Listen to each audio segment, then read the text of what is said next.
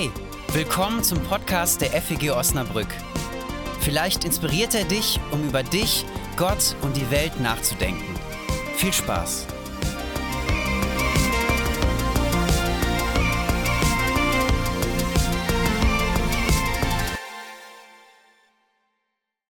Unterwegs. Wie ist es, auf dem Weg zu sein? Was beschäftigt uns da? Was bewegt uns? Ich mache das in dieser Themenreihe für mich ein bisschen einfacher, weil ich in diesem Bild bleiben werde die meiste Zeit. Unterwegs sein, auf dem Weg zu sein, losgehen, aufbrechen, ankommen. Und für euch als Hörerinnen und Hörer ist dann die spannende Aufgabe, das für euch in eurer Situation mit Leben zu füllen. Unterwegs sein. Heute ist es ja so, wenn man in einer neuen Stadt unterwegs ist, erleichtert äh, so ein Smartphone ungemein dass man irgendwie von A nach B kommt. Also du kannst dich mit deinem Handy orientieren, mit Google Maps oder einem anderen Programm. Wenn dann irgendwann dein Akku streikt oder dein Datenvolumen aufgebraucht ist, dann ist es schon schwierig. Dann stellt sich die Frage, wie äh, finde ich jetzt den richtigen Weg? Wie kann ich mich orientieren? Ich habe mich gefragt, auf welchen Wegen ich mich gerade so befinde. Einer, ein beruflicher Weg, der mich aber natürlich auch privat beschäftigt, ist die Frage, wie geht eigentlich der Weg mit der Gemeinde weiter? Wer wird weiter mit am Start sein? Wer wird dazukommen? Was verändert sich? Welche Angebote bieten wir an? Was lassen wir auch sein? Wohin geht die Reise? Und für mich persönlich ist das ein super spannender Weg. Weil ich auch da merke, Orientierung finden, so den richtigen Weg finden, ist gar nicht immer so einfach. Auch Eltern sind unterwegs auf dem Weg. Eike, Philipp, andere Eltern hier. Wenn wir ganz praktisch unterwegs sind, war es bei uns neulich mal so, wir sind in den Urlaub gefahren, sind die ersten 20 Minuten gefahren, waren unterwegs und mussten anhalten, um Windel zu wechseln, sonst hätte es keiner ausgehalten. Aber es gibt natürlich auch so dieses innere Unterwegssein. Manchmal fehlt mir als Vater ganz schön die Orientierung, wie ich mit meinen Kindern umgehe, wie ich ein guter Vater sein kann. Ich merke, ich brauche da Begleitung, Ermutigung. Manchmal muss ich das loswerden, was ich falsch gemacht habe. Ich brauche Orientierung. Oder im Studium, du kommst neu in eine Stadt, du kommst neu an eine Uni oder vielleicht in eine Ausbildung und du bist erstmal erschlagen von den ganzen Möglichkeiten, die es gibt, neue Menschen, neue Kollegen, Kommilitonen, die du kennenlernst. Ähm, und manchmal brauchst du erstmal so eine Orientierungswoche, um dich zurechtzufinden. Menschen, die vielleicht unfreiwillig unterwegs sind, Geflüchtete, auch die müssen sich völlig neu orientieren, Du sprichst die Sprache nicht in dem Land, in dem du unterwegs bist. Ähm, allein schon das Busfahren fällt dir schwer, weil du vielleicht die Schriftzeichen gar nicht lesen kannst oder nicht weißt, von welcher Haltestelle du losfährst und wo du ankommst. Vielleicht hast du schon gemerkt, ich benutze öfter das Wort orientieren. Das ist meine These für heute, dass wenn wir unterwegs sind, wir Orientierung brauchen, suchen. Manche von euch haben das vielleicht schon öfter von mir gehört. Ich erinnere mich daran, vor sechs Jahren, einer unserer ersten Gottesdienste als Gemeinde, da habe ich auch schon einmal über dieses Wort Orientierung in einer Predigt nachgedacht. Das Wort Orientierung mag ich sehr gerne. Es kommt von dem Wort Orient, der Osten. Als Synonym für Orientierung gibt es auch das Wort Ostierung. Ostierung meint, wenn etwas nach Osten hin, Osten, wenn ich jetzt wüsste Osten, ich schätze ungefähr da. Ich schätze, ich schätze da ist Osten wenn es nach Osten ausgerichtet ist. Früher hat man sich orientiert, indem man sich nach dem Orient ausgerichtet hat, nach Osten. Landkarten waren orientiert, Kirchen waren orientiert, bis ins Mittelalter hinein. Also nach Osten ausgerichtet. Menschen haben sich orientiert, indem sie sich dahin orientiert hat, wo die Sonne aufgeht. Und der Aufgang der Sonne ein Zeichen der Auferstehung Jesu. Sich orientieren heißt also im Ursprung, sich an dem Auferstandenen auszurichten, sich an Jesus auszurichten, fragen, was er denkt, hören, was er sagt. Wir orientieren uns als Christinnen und Christen und ganz platt gesagt, WWJD, what would Jesus do? Was würde Jesus tun? Indem wir nach Osten schauen im übertragenen Sinne, zum Auferstandenen. Und wir machen das heute in der Predigt, indem wir uns eine Episode aus dem Johannesevangelium anschauen. Jesus ist mit seinen Jüngern unterwegs. Die Leute, mit denen er schon seit drei Jahren unterwegs gewesen ist, im wahrsten Sinne des Wortes. Menschen, die Jesus zugehört haben, die ihm vertraut haben, Menschen, die sich an ihm ausgerichtet haben. Menschen, die bei ihm Orientierung gesucht haben und gefunden haben. Und diesen Menschen sagt Jesus dann, Freunde, Ich muss euch was sagen, ich bin ehrlich gesagt nicht mehr lange bei euch. Äh, ihr werdet mich suchen, aber ich muss euch jetzt dasselbe sagen, was ich euch auch schon einmal erzählt habe. Wo ich hingehe, da könnt ihr leider nicht mitkommen. Also hier trennen sich unsere Wege, zumindest erstmal. Für die Jüngerinnen und Jünger ist das natürlich ein Problem. Orientierung weg. Ich meine, der Typ ist drei Jahre mit denen unterwegs, im wahrsten Sinne des Wortes, von hier nach dort gelaufen. Das war eine richtige Orientierung, weil sie sich einfach ihm anschließen konnten und hinter ihm herlaufen konnten. Und dann meinte er, ich bin dann mal weg. Wir hören eine längere Episode, die dort anknüpft. Dann sagte Jesus zu allen, erschreckt nicht, habt keine Angst, vertraut auf Gott und vertraut auf mich. Im Haus meines Vaters gibt es viele Wohnungen und ich gehe jetzt hin, um dort einen Platz für euch bereit zu machen. Sonst hätte ich euch doch nicht mit der Ankündigung beunruhigen müssen, dass ich weggehe. Und wenn ich gegangen bin und euch den Platz bereitet habe, dann werde ich zurückkommen und euch zu mir nehmen, damit auch ihr seid, wo ich bin.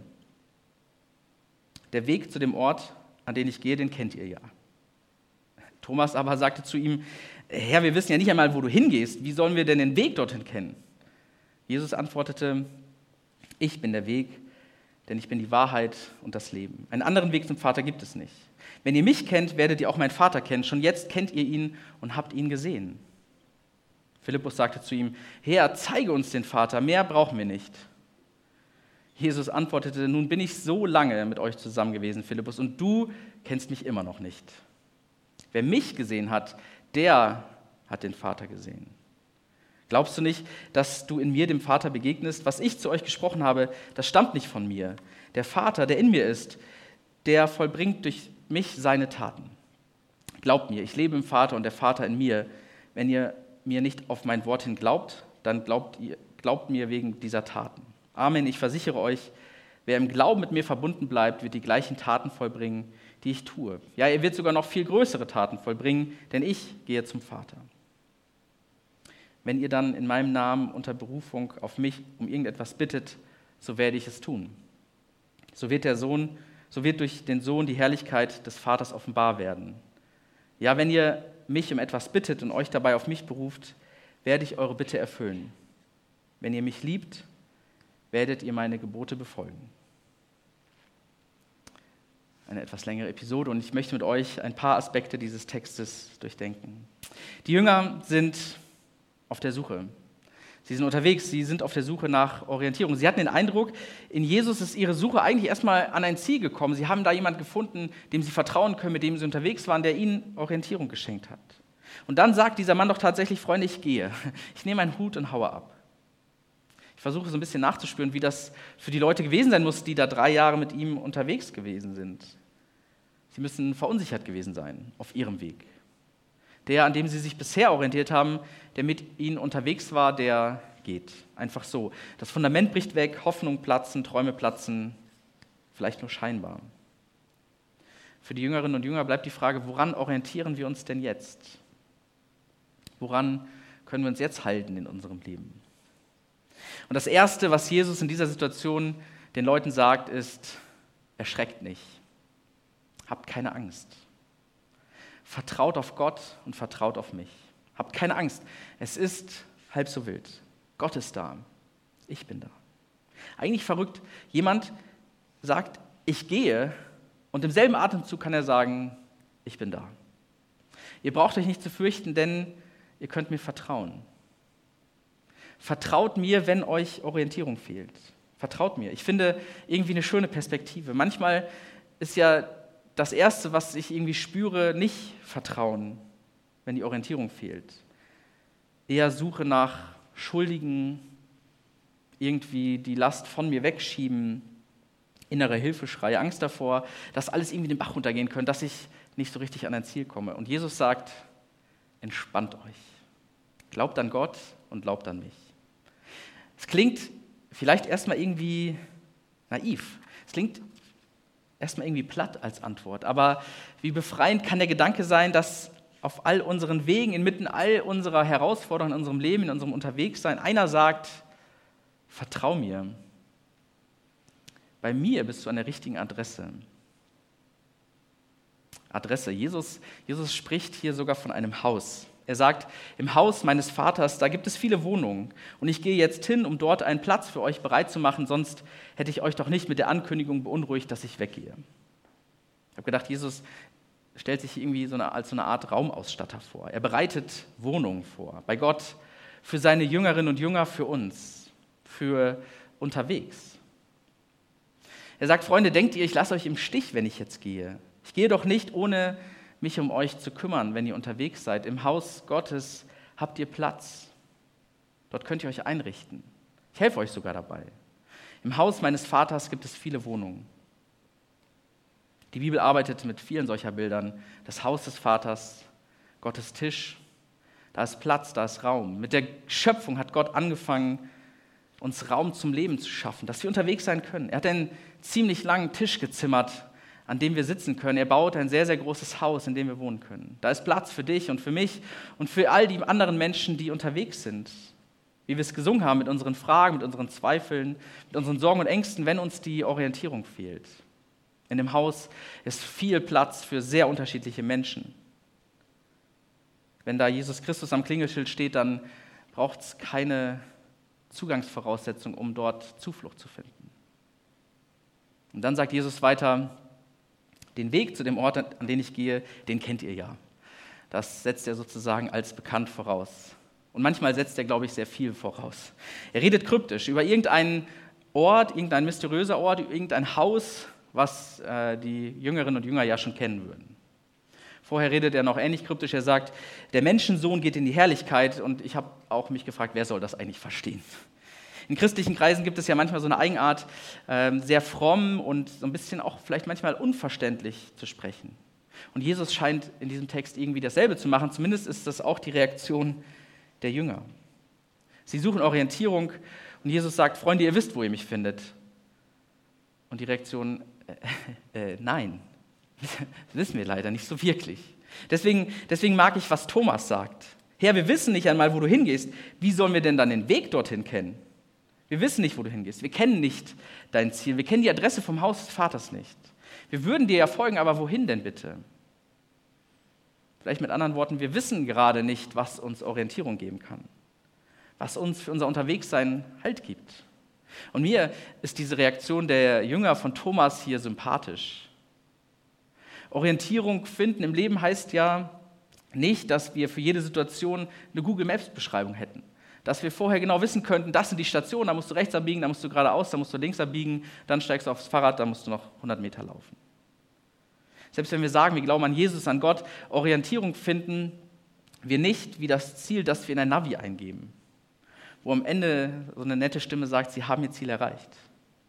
Ich glaube, das Haus Gottes liegt nicht an so einer konkreten Adresse, vielleicht irgendwie äh, am Marktplatz 1 in 10000 Jerusalem oder so. Jesus, Jesus macht das hier anders. Er sagt, ich bin der Weg, denn ich bin die Wahrheit und das Leben. Einen anderen, einen anderen Weg zum Vater gibt es nicht als durch mich. Es gibt so manche Sätze in der Bibel, die haben Sprengkraft, weil sie sehr absolut klingen. Ich bin der Weg und die Wahrheit und das Leben. Dieser Satz wurde in der Vergangenheit für viel Rechthaberei verwendet und zur Abgrenzung und zur Ausgrenzung. Wir kennen den Weg zum Vater, wir wissen, was richtig und was falsch ist. Wir als Christinnen und Christen haben es erkannt, es gibt ja nur diesen einen Weg.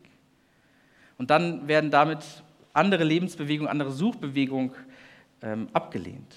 Denn was Jesus hier sagt, scheint ja klipp und klar. Niemand kommt zum Vater denn durch mich. Ich glaube, was Jesus hier meint, ist, ihr braucht euch nicht zu fürchten. Ihr müsst selbst den Weg gar nicht immer so genau kennen.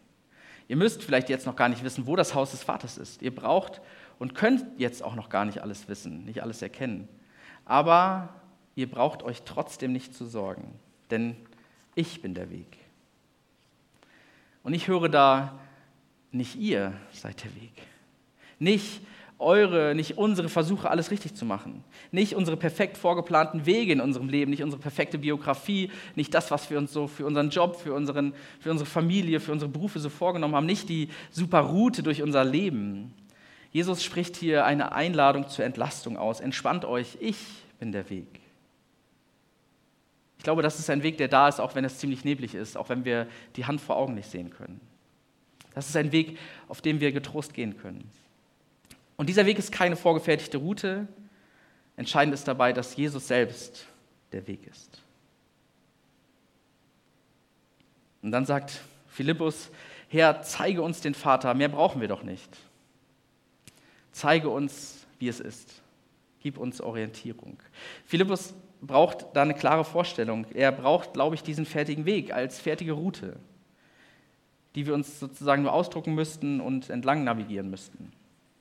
Philippus will Klarheit, er will Fakten, er will eine Route. Das ist auch irgendwie nachvollziehbar. Und Jesus antwortet und ich höre dann eine gewisse Ungeduld. Ähm, denn eigentlich sollte die Sache ja mittlerweile klar sein, nach drei Jahren, die sie unterwegs sind miteinander. Jesus sagt, nun bin ich schon so lange mit euch zusammen gewesen, Philippus, und du kennst mich immer noch nicht. Wer mich gesehen hat, der hat doch den Vater gesehen. Ich glaube, für unsere Lebenswege heißt Orientierung finden nicht einfach, dass wir etwas unmittelbar wissen können und dann einfach alles klar ist. Orientierung finden heißt nicht, dass es vorgefertigte Antworten auf alles und jedes gibt, die es ein für alle Mal gelten. Ich glaube, Orientierung finden heißt, wir schauen auf eine Person. Das hat was mit Beziehung zu tun. Wir orientieren uns. Das ist vielleicht im Kern des evangelischen Glaubens. Wir sind mündige Menschen, wunderbar von Gott geschaffen, von Gott geliebt und wir tragen Verantwortung für uns und unseren, unser Leben, den Weg, auf dem wir gehen, für die Route, die wir gehen. Das können wir auch nicht einfach ablegen und Gott sagen, hier mach du mal. Aber, und das finde ich schön, dieser Text gibt uns eine Art Landkarte. Jesus gibt uns eine Art Landkarte. Wenn ihr mich liebt, werdet ihr meine Gebote befolgen. Jesus sagt, wenn ihr mich liebt oder um in diesem Bild zu bleiben, wenn ihr mit mir unterwegs seid, dann wird euch das verändern. Dann bleibt ihr nicht dieselben. Dann nämlich werdet ihr meine Gebote halten. Vielleicht klingt das ein bisschen alarmierend, also sich an Jesus zu orientieren heißt doch wieder sozusagen dieses tun, jenes lassen, Gebote halten. Aber ich glaube, das ist hier nicht gemeint. Was sind diese Gebote? Im Johannesevangelium heißt es an einer anderen Stelle, ein neues Gebot gebe ich euch, dass ihr euch untereinander liebt, wie ich euch geliebt habe. Damit auch ihr einander liebt habt.